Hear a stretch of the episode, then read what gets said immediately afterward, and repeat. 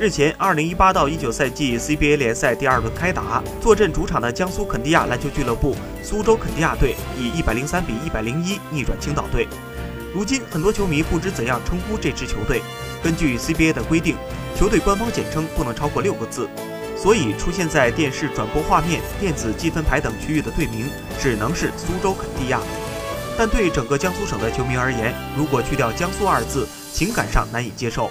不过，俱乐部还是在江苏元素上颇费思量，球衣胸前的拼音简称仍是江苏，队徽的名称仍是江苏。可以预见，未来一段时间，这支球队在大众心中还会呈现出这种各自表述的状态。